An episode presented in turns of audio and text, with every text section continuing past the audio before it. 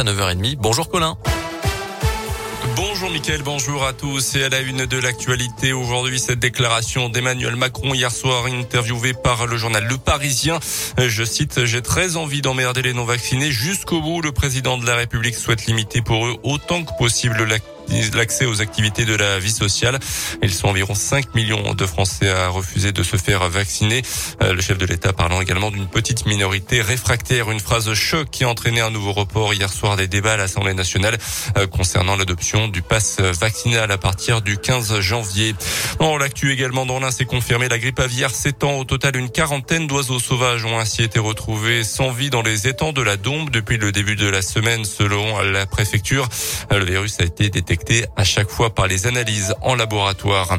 À Clermont-Ferrand, un mineur de 17 ans interpellé dans la nuit de dimanche à lundi par les policiers de la brigade anticriminalité qu'il suspectait d'être impliqué dans un vol de voiture. À la vue des fonctionnaires selon la montagne, le jeune homme s'est enfui jetant une liasse de billets et un sac en plastique.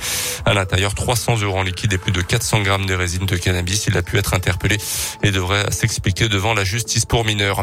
En foot, la qualifiée au tir au but du RC Lens pour les huitièmes de finale de Coupe de France. Victoire contre Lille hier soir, noté dans ses huitièmes de finale euh, les chocs PSG Nice et Marseille-Montpellier. Puis en basket, une arrivée à la Gielbourg, l'ailier américain Jalen Jones a signé à Bourg-en-Bresse un profil dans le viseur du coach depuis plusieurs semaines.